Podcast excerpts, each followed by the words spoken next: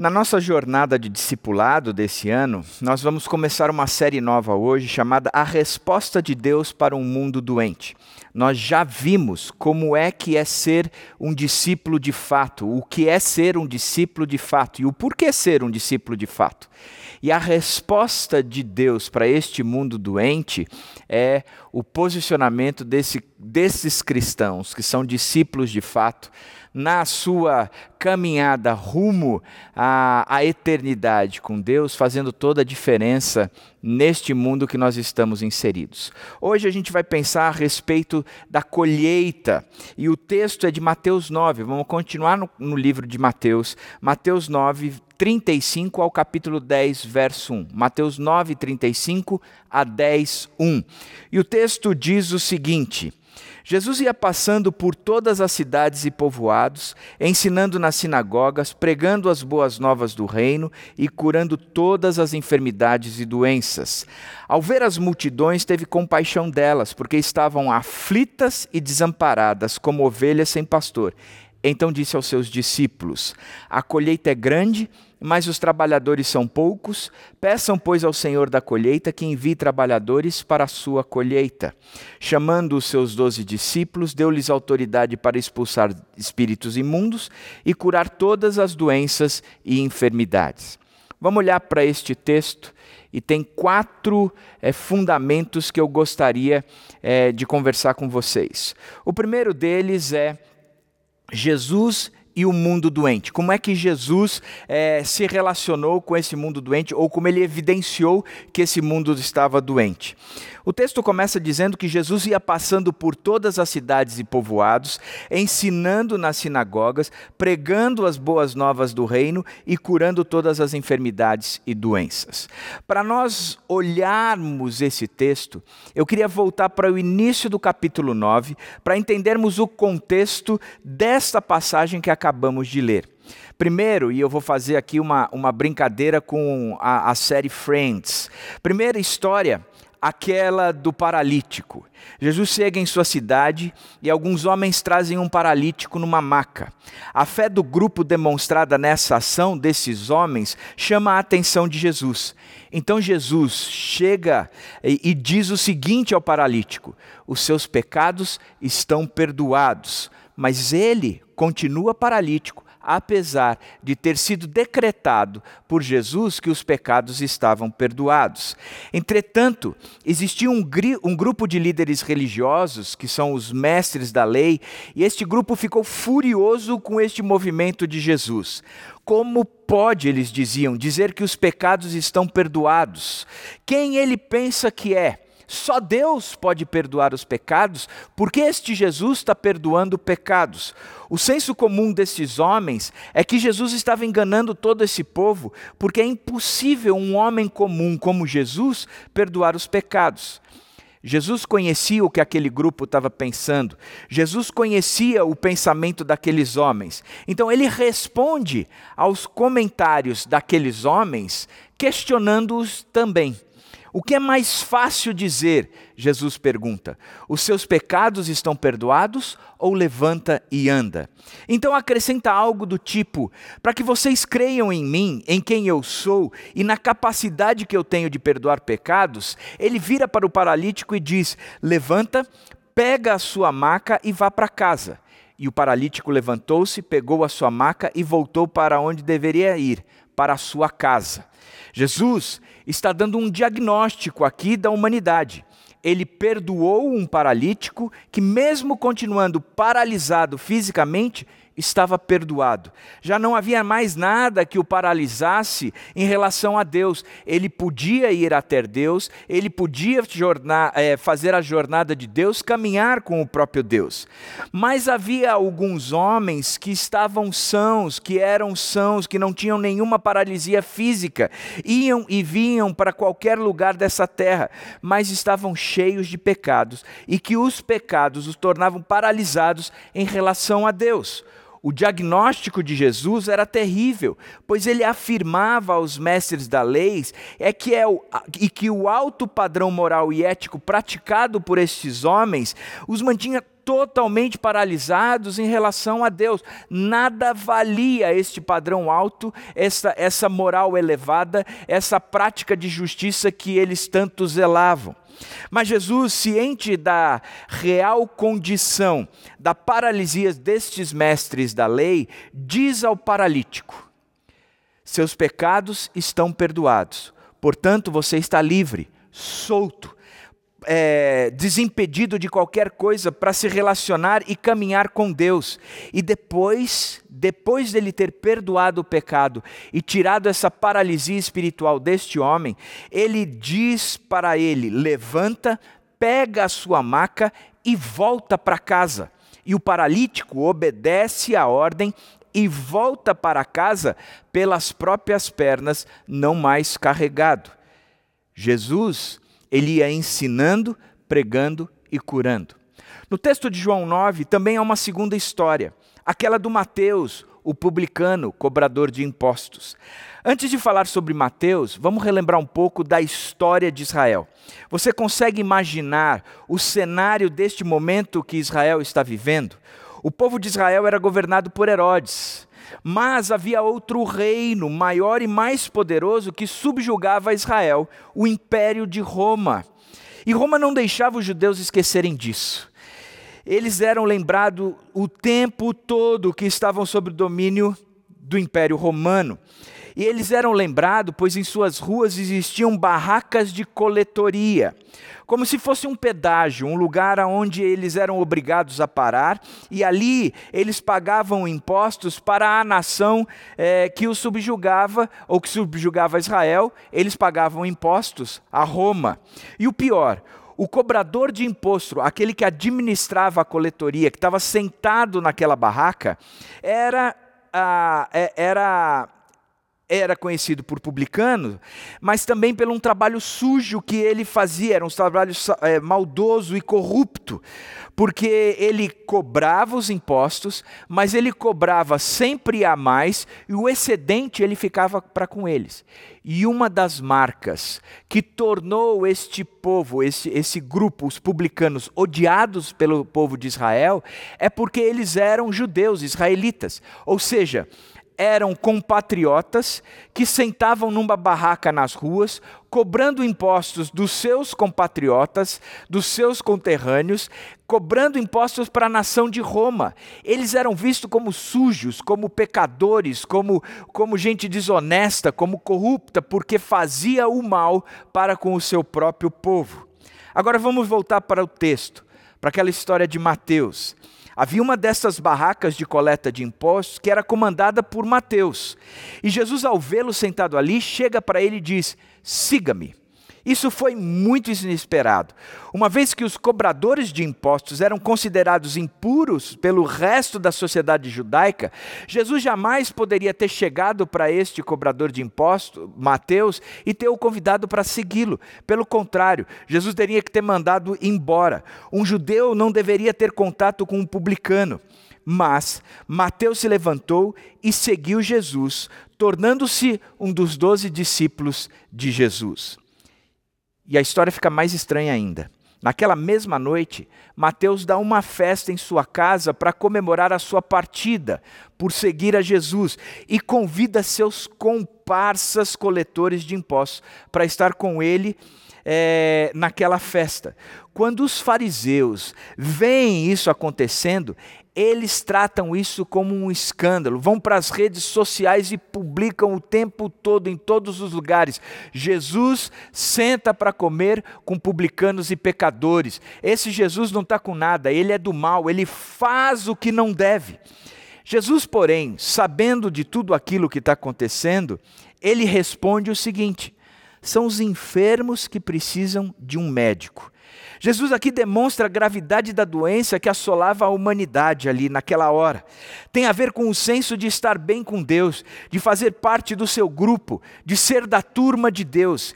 E Jesus evidencia aqui que algumas pessoas que pensam que estão ao lado de dentro, por causa da sua limpeza moral, da sua justiça pessoal, da sua prática ética, encontra-se na verdade do lado de fora, não faz parte desse grupo.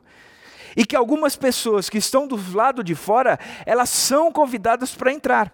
O diagnóstico é que não há nada que você possa fazer para entrar no grupo, na família de Deus, não é pela sua moral, pela sua justiça ou pela sua prática ética. Você só entra por intermédio de um convite do próprio Jesus Cristo. E Jesus vai passando, Jesus vai ensinando, e Jesus vai pregando e curando em todos os lugares que ele passava. A terceira história é aquela do líder da sinagoga. O líder da sinagoga, ele se aproxima de Jesus, se ajoelha e implora: Por favor, ele diz, me ajude. Minha filha acaba de morrer. Vem e impõe as suas mãos sobre ela e ela viverá. E Jesus vai. Jesus larga tudo o que estava fazendo e vai com aquele homem, o líder da sinagoga. Agora há um fato inusitado. O pai aqui, este líder da sinagoga, ele está enterrando a sua filha. O curso normal da vida não é esse. O curso normal da vida é a filha enterrar o pai. Dói quando a filha enterra o pai, mas aceitamos isso. Afinal, nascemos para morrer e é assim que vivemos. Bom, Jesus parte com esse homem para se encontrar com a sua filha morta. Ao chegar na casa, a morte foi anunciada por aquilo que eles viram assim que chegaram no lugar. Havia ali uma celebração fúnebre. Os flautistas, eles tocavam as suas músicas, as músicas que pertenciam a uma celebração fúnebre. E a multidão estava agitada porque a, o pai havia chegado no momento em que a filha, eh, logo depois que a filha havia morrido. A realidade para todos os que estavam presentes era uma só: ela está morta e não há mais nada a ser feito. Vamos celebrar a vida dela por intermédio deste culto fúnebre que toquem as músicas dos flautistas. Mas Jesus entra naquele ambiente contradizendo a realidade e afirma: ela só dorme, não está morta. O povo ri, como se Jesus fosse um louco. Ri como se Jesus não entendesse o que é a vida. Ri porque é a morte o nosso destino final e contra ela não se tem o que fazer. Você entende o, o tamanho desse cenário? O cara era o líder da sinagoga. A sua filha tinha morrido. Era aquele que todos esperavam dele um posicionamento sereno sobre as demandas da vida, sejam elas boas ou ruins, era ele que trazia como nós deveríamos nos portar. Um líder religioso tem que ter o controle de si mesmo, saber se posicionar diante da situação, tem que saber a saída.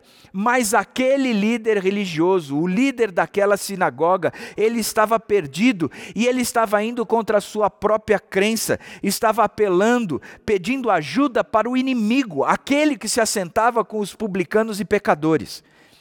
Mas a situação pedia isso.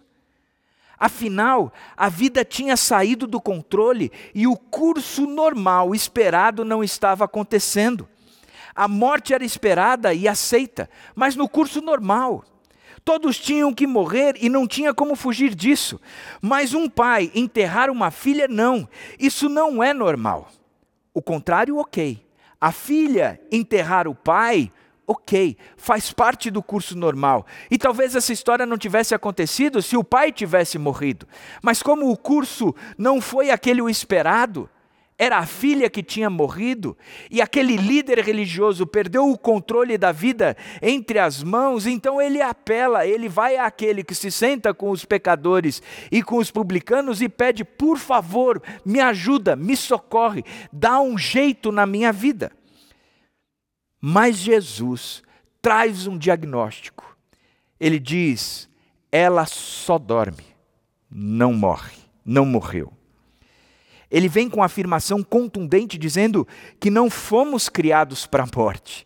Ele tinha o costume de se apresentar como a vida, o pão da vida, a água da vida, mas principalmente por ser ele a ressurreição e a vida, e aquele que nele crê, ainda que morra, viverá. Por isso ele afirmava: ela só dorme, não morreu. Ele entra no quarto onde a menina estava e a pega pela mão e a levanta cheia de vida. E Jesus vai passando, ensinando, pregando e curando. A quarta história é aquela da mulher que está enferma há 12 anos. Como não fomos criados para a morte, mas sim para a vida, e obtemos vida pela afirmação de Jesus, que aquele que crê em mim, ainda que morra, viverá, ou seja, cremos, logo viveremos. A história do líder da sinagoga, ele tem uma pausa. Uma outra história é inserida e depois retorna à história do líder da sinagoga e a sua filha, como acabamos de ver. A história que é inserida entre o começo e o fim da, da, da, do movimento de Jesus com o líder da sinagoga, trata de uma mulher que já havia feito de tudo para, para se ver curada de uma hemorragia com a qual convivia há 12 anos. Desanimada pela falta de perspectiva e, e alternativa, então ela dá uma última cartada. Ela vai ao encontro de Jesus. Essa mulher já deveria ter passado por todos os médicos, essa mulher já deveria ter feito todos os, os tratamentos, essa mulher já deveria ter utilizado da medicina comum e a incomum, já deve ter feito um monte de coisas para se ver livre de tudo aquilo. E nada, nada tinha resolvido, até que ela ouve falar de Jesus Cristo uma pessoa que cura os enfermos. Havia acabado de, de, de fazer a, a, a um, um, um paralítico andar, e ela ouve toda aquela história e diz: talvez ele tenha uma solução para mim. Na verdade, uma cartada desafiadora é, e que exigia crer. Ela diz a si mesmo: se tão somente eu tocar em seu manto, eu ficarei curada. Ela, desafiando a tudo e a todos, ela se embrenha no meio da multidão, se aproxima de Jesus e bate a sua meta. Ela toca na borda do seu manto. Jesus para com tudo. Presta atenção. No movimento da filha do, do líder da sinagoga, Jesus para com tudo para tratar de uma mulher que no meio da multidão o toca e ele para com tudo para conversar com essa mulher. Jesus percebe que há algo diferente, que alguém lhe tocara não porque desejava uma cura, mas sim como ele sendo a única saída, o único caminho. Parece que ela repetia a mesma história do líder da sinagoga: Olha, não há mais solução, eu estou apelando para você, você é o meu único caminho. Mesmo que o caminho fosse o mais difícil, porque não exigia nada daquela mulher a não ser tocar na própria vida. A vida já não lhe tocar na manto de Jesus, a vida já não lhe pertencia mais. Ela sabia que aquela hemorragia estava consumindo, a vida dela estava esvaindo, ela, ela não tinha mais vida. Portanto, ela chega à conclusão que só precisava tocar no manto de Jesus. Ela abriu mão da própria vida. Que aquela era uma situação que não dependia dela mesma, mas sim de alguém que tinha poder. Ela havia entendido que Jesus era a porta, e uma porta estreita, porque ela não podia passar por aquela porta carregando nada: médico, remédio, tratamento, terapia e recursos para bancar tudo isso. Nada ela poderia carregar para passar por aquela porta, mas ela cria que uma pessoa podia curá-la, que esse Jesus que se apresentava como Cristo era a salvação da vida dela, bastava ela tocar na aba da sua do seu manto e ela seria curada. Ela vai e toca na borda do manto. E algo diferente acontece. No meio de, da multidão, alguém havia crido nele. Então ele se vira para ela e diz: Ânimo, filha, ânimo, você está curada, a sua fé o curou. E desde aquele instante, a mulher nunca mais sangrou. Jesus então apresenta seu diagnóstico. Essa mulher já havia tentado de tudo para sua cura, até que entendera que não é por mérito e nem por esforço dela que viria a sua salvação, mas que bastava crer em Jesus, e foi o que ela fez. Creu e se entregou. Por mais que essa história seja bonita, também apresenta uma outra doença na humanidade. No meio de toda a multidão, ela foi a única que entendera tudo isso. E Jesus ia passando, ensinando, pregando e curando. O diagnóstico de Jesus é que muitos estão achando que estão salvos e caminhando a passos largos, mas na verdade estão paralisados em seus pecados, mortos em seus delitos. Mas Jesus continua dizendo que podemos nos levantar, pegar a nossa marca, porque o nosso destino final é voltarmos para a casa do Pai. Jesus apresenta também o mesmo diagnóstico, só que de outro prisma. Que muitos estão pensando que, por suas práticas morais e espirituais, estão garantindo alguma coisa para si na eternidade. Mas a festa dada por Jesus só entra quem ele convida. Quem que, que pensar que por andar corretinho dá o direito de entrar, só te mandei fora da festa que Jesus dará. E que algumas pessoas que estão fora estão sendo convidadas para entrar e que algumas pessoas que pensam que estão do lado de dentro, por causa da sua limpeza moral, encontram-se do lado de fora. Jesus continua com seu diagnóstico, crendo que a humanidade vive como quem nasceu para morrer e contra isso não há o que fazer. Que a vida é para ser vivida a plenos pulmões agora, porque não há nada além da morte no futuro. Que por mais que nos empenhamos para uma vida longa e próspera na nossa vida, esta vida ela tem um ponto final. Nessa dimensão há, uma, há, há algo que encerra, a minha vida acaba. E Jesus contrapõe dizendo: ela só dorme, não morreu. A vida além da morte.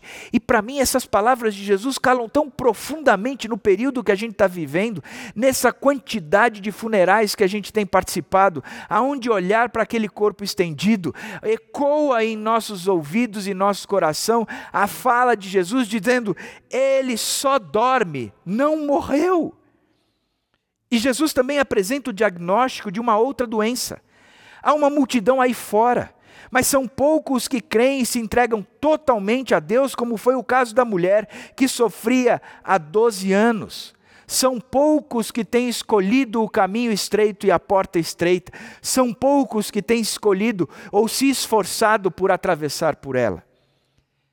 Esse é o diagnóstico que Jesus levanta enquanto ele ia passando por todas as cidades, ensinando, pregando e curando a todos. Isso nos leva ao segundo ponto. O que Jesus enxergava. O texto diz: Ao ver as multidões, teve compaixão delas, porque estavam aflitas e desamparadas, como ovelhas sem pastor. Jesus enxerga tudo isso e tem compaixão da multidão. Ele não é um sentimento de raiva e condenação, de, mas ele traz um, um, um, o seu interior, ele, ele se compadece, se aperta por causa daquela multidão.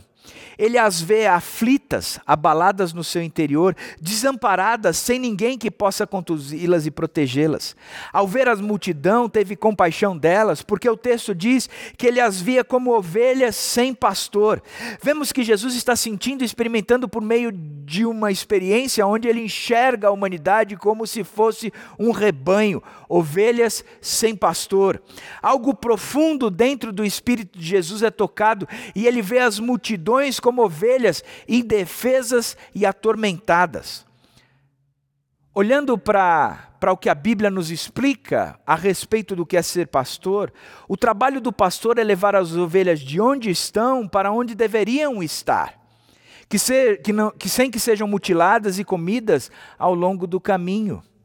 Todos os animais do reino animal, eles possuem diferentes mecanismos de defesa. Mas o que é que as ovelhas têm?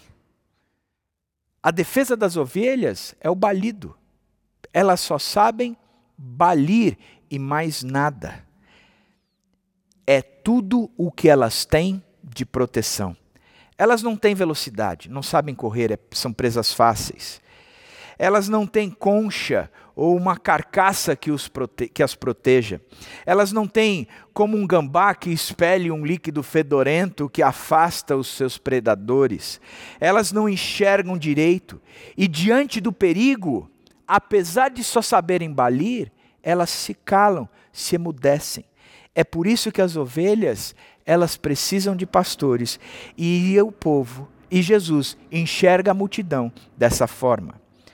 As pessoas que Jesus encontrou e estavam sendo, estavam sendo orientadas erradas. A multidão que Jesus via não tinha direção, elas estavam é, é, como ovelhas sem pastor, sem rumo, sem cuidado, sem ensino. Por isso é que Jesus ensinava, por isso é que Jesus pregava, por isso é que Jesus curava, porque ele se fazia ou se apresentava como o bom pastor.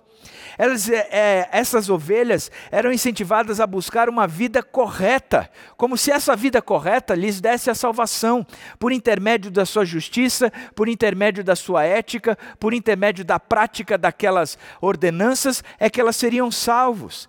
Eram incentivadas a aproveitarem a vida ao máximo, porque o destino final era a morte, portanto, curtam, é, carpem eram incentivadas a fazerem comparação entre as pessoas boas e as pessoas más, segundo as próprias réguas. Eles fizeram com que fariseus lhes dessem regras de como viver, mas os fariseus só souberam oferecer uma religião sem misericórdia, um governo sem graça. A religião deles era sem vida. Esta analogia da ovelha e pastor é encontrada em outras partes das Escrituras, lá atrás, no Antigo Testamento, por exemplo, no livro de Ezequiel. O texto diz o seguinte, no capítulo 34, versos 4 a 6: Os fracos que são as ovelhas, você não fortaleceu. E Jesus está dizendo isso aos pastores. Os enfermos, você não curou. Os feridos, você não amarrou. Os extraviados, você não trouxe de volta. Os perdidos, você não buscou. E com força e dureza, você os governou. Então eles foram espalhados por não, porque não havia pastor. E eles se tornaram alimento para os animais selvagens. As minhas ovelhas foram dispersas. Elas vagaram por todas as montanhas e em todas as colinas altas as minhas ovelhas estavam espalhadas por toda a face da terra, sem ninguém para buscá-las ou procurá-las. Essa é a acusação do profeta Ezequiel contra os líderes judeus de Israel. Jesus está usando aqui uma linguagem que já era bem conhecida naquela cultura. Ele compara os fariseus os, aos líderes que Ezequiel, repreendeu eu e você temos que nos perguntar: sente, será que Cristo sente o mesmo por nós hoje, quando nos vê tropeçando, governados por regras sem vida, correndo atrás daquelas coisas que nunca serão cumpridas, num legalismo barato, numa graça sem, sem preço? Bom, isso tudo nos leva ao próximo passo.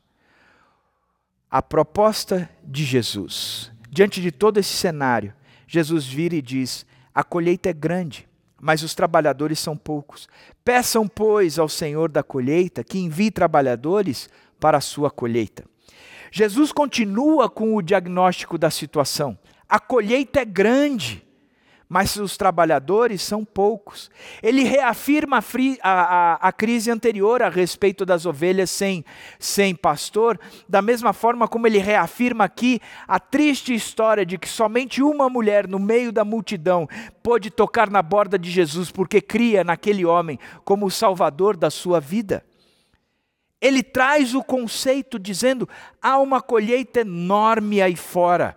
Os campos, em João 4,35, ele diz: Eu digo a vocês, abram os olhos e vejam os campos, eles estão maduros para a colheita.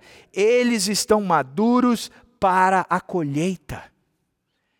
Eu e você podemos estar envolvidos nas coisas dessa vida correndo atrás de tudo o que nos dá prazer, muitas vezes sendo legalistas, achando que o cumprimento da lei ou viver de acordo com regras está nos trazendo aí algum benefício, ou mesmo esquecendo de tudo isso e vivendo desenfreadamente, dizendo: o final da nossa vida é a morte, portanto comamos e bebamos porque amanhã morreremos. o fato é que nós precisamos enxergar a vida como o próprio Jesus Cristo viu, que vê uma multidão como ovelhas sem pastor, um campo pronto para ser é, colhido, um campo pronto para que os frutos sejam retirados. E ele diz: há uma maneira de agir nessa história toda. Diante dessa crise de recursos humanos, aonde a demanda é muito maior do que, de fato, os trabalhadores que estão aí para suprir toda essa necessidade que essa humanidade vive. Ele diz: peçam, pois, ao Senhor da colheita. Jesus continua com seu diagnóstico da situação. A colheita é grande, mas os trabalhadores são poucos. Ele diz: a solução é a oração. Peçam, peçam. Interessante como a nossa igreja acredita muito nisso. A nossa igreja acredita que recursos ela é fruto de oração. Nós não somos uma igreja que fica fazendo apelo financeiro, dizendo você precisa dar o dízimo, você precisa dar a oferta, dê 10% que depois o Senhor vai, é, vai retribuir. Não, pela graça de Deus, nós entendemos que as ofertas, as receitas, as entradas, os recursos que nós temos, eles são ofertados sem dúvida nenhuma, e, e, são resultados sem dúvida nenhuma de uma comunidade que ora, de uma comunidade que intercede, de uma comunidade que se coloca diante de Deus dizendo: Senhor, a conta é sua e o Senhor paga. Isso é fato. Nós passamos por uma, uma pandemia e, pela graça de Deus, a igreja não sofreu financeiramente, inclusive levantou recursos para ajudar aqueles que sofreram. Porque recursos, ele não é fruto de um apelo que eu preciso ir para o púlpito e dizer, deem dinheiro para Deus abençoar a vida de vocês. Recursos, ele é fruto de oração peçam a Deus. Portanto, quando a gente olha esse mundo doente, como Jesus Cristo olhou, esse mundo todo perdido, como Jesus Cristo enxergou, esse movimento de Jesus que não parava, ele curava um, um, paralítico, se levantava dali, ia para a casa de um líder da sinagoga curar um, um enfermo. Se enquanto isso, uma, a, a filha é, morta, enquanto isso, uma mulher parava ali, ele curava aquela mulher e ele vai ao caminho disso. E depois o texto continua dizendo que ele cura é, é, dois cegos e um mudo. Jesus não parava, porque a demanda era alta, a seara é grande e haviam poucos trabalhadores. Mas a solução dele continua sendo peçam. Você entende a realidade da nossa situação? Você entende que esse mundo está perdido? Você percebe quando gera-se uma crise no Afeganistão ou o terremoto no Haiti, você percebe que, escuta, tem muita coisa para ser feita, há muita injustiça nesse mundo. Quando a gente vê a quantidade de pessoas morrendo. Essa semana eu fui num velório no, no cemitério Flamboyant que tem uma placa na frente dizendo: em, até março de 2021, comparado com março de 2020, houve um acréscimo de 70% de mortes. A pandemia, essa crise, tem evidenciado a realidade de todos nós que estamos vivendo um caos os campos estão brancos. Na nossa comunidade, os campos estão brancos, prontos para a colheita.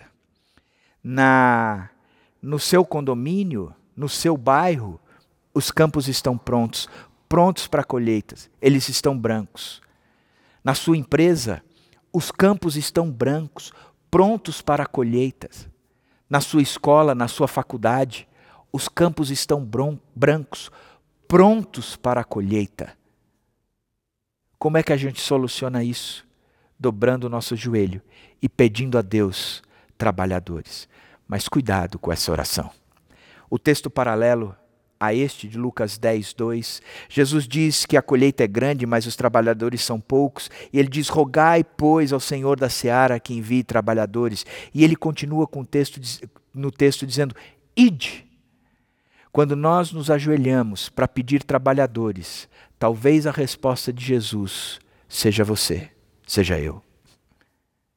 Talvez a resposta que Jesus vai dar é que sou eu e que você, e que é você, aquele que tem que se levantar e ir para o meio da multidão, anunciando a Jesus Cristo como a solução, o Salvador da humanidade para esse mundo doente.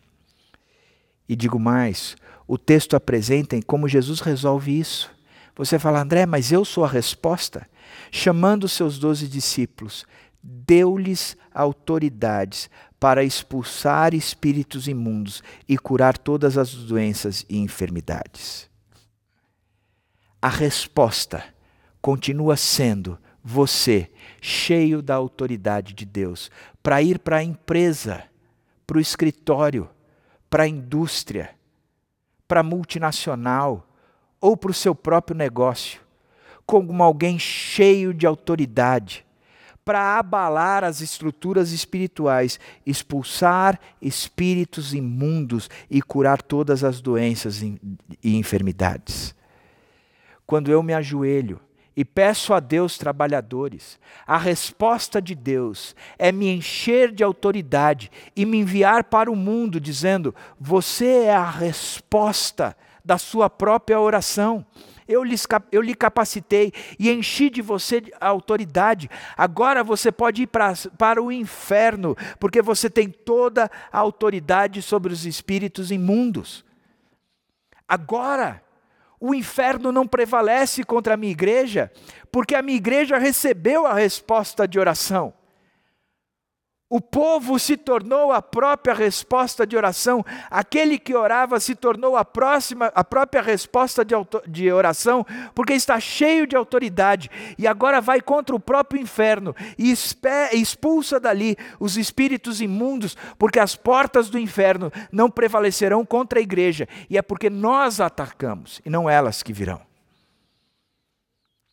É curar as doenças e as enfermidades é como pastores tirarem aquelas ovelhas do meio de todo o perigo, já é, é, sofrendo por causa de todas as lutas que enfrentou durante a vida, já padecendo de todas as marcas e as feridas que, os, que o pecado trouxeram sobre a vida delas. Os pecados todos, as enfermidades todas, as injustiças todas, tornaram aquela pessoa um aleijado, ou alguém que sangra, ou alguém que está morto. E Jesus diz: Vocês, como ovelhas de um bom rebanho, vão lá curar as doenças e as enfermidades, trazendo-a à vida, trazendo-os de volta à casa do Pai. Como o Salmo 23 promete: O Senhor é meu pastor e nada me faltará bondade e misericórdia me acompanham e certamente retornarei à casa de meu Pai. Quando Jesus diz àquele aleijado: Levanta, toca a tua, pega a tua maca e volta para casa. Ele está sendo o pastor daquela vida. Quando ele chega para aquela menina e diz, e para aquele pai e diz: Ela só dorme ela não morreu. Ele está curando as enfermidades e as feridas, ele está invadindo o reino espiritual e aonde há morte, ele está promovendo vida. Quando Jesus chega para aquela mulher que há 12 anos padecia de uma hemorragia que já tinha consumido todos os seus recursos, inclusive o seu ânimo, e Jesus a anima, promovendo cura é Jesus que está pegando aquela ovelha e trazendo toda a enfermidade e toda a doença sanada na sua própria vida. E Jesus desafia você, dizendo: A minha expectativa é que você seja a resposta da sua oração. Peçam, e eu lhes encherei de autoridade.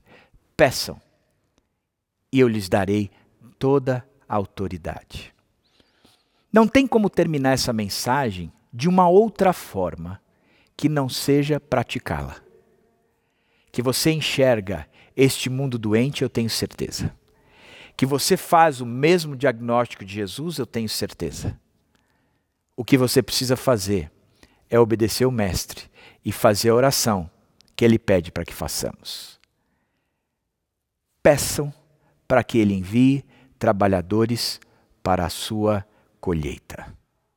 Eu quero dar um tempo para você, para que você faça essa oração verdadeiramente que você se levante aí na sua casa, que você se ajoelhe aí na sua casa, que você se prostre na sua casa, ou mesmo sentado na sua casa, de coração aberto, você chegue para diante de Deus e diga: Senhor, eu estou clamando para que o Senhor envie trabalhadores para este mundo tão perdido, eu estou pedindo para que o Senhor prepare mais gente, porque os campos estão brancos, eu estou clamando de fato para que o Senhor supra a demanda necessária de pessoas para trazerem a cura, para é, é, sanarem ou, ou promoverem a, a, o estanque dessas enfermidades todas.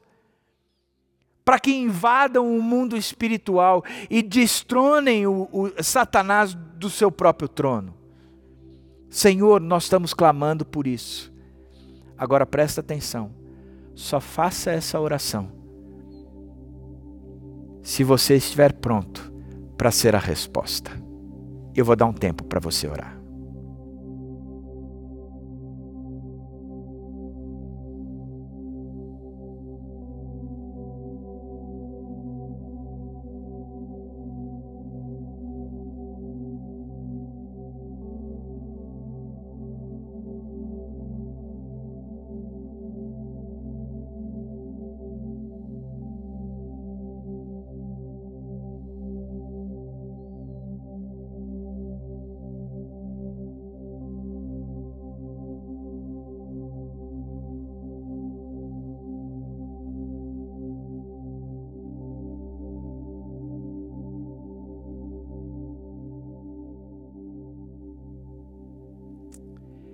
Termino essa reflexão pedindo, Deus, que o Senhor nos traga com o desejo ardente de sermos a resposta da oração que o Senhor nos convida a fazer.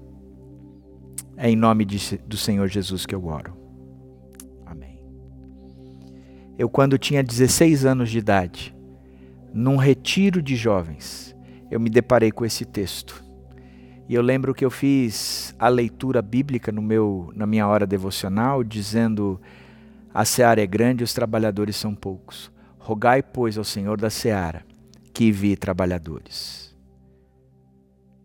Eu lembro que ao término daquela oração, eu continuei a leitura bíblica. E na hora que eu abri a minha Bíblia de novo, para dar continuidade, o versículo 3 de Lucas 10, 2, que é o texto paralelo ao lido, nós, lido por nós hoje, eu tenho a plena convicção que Jesus sentou do meu lado e eu não li aquele texto. A afirmação seguinte de Jesus era: ide. Ele sentou do meu lado e disse: André, a oração que você acabou de fazer, você está se oferecendo, você é a resposta dela. Ide. Ide. A minha vida nunca mais foi a mesma. Não estou querendo dizer que você vai se tornar um pastor como eu, mas você é a resposta da sua oração para a empresa que você trabalha, para o condomínio que você vive, que você mora, para a escola ou a faculdade que você estuda, para a família que você nasceu. Ide. Essas são as palavras do Senhor, que nos enche de autoridade e nos manda como resposta da nossa própria oração. Que Deus abençoe a sua vida.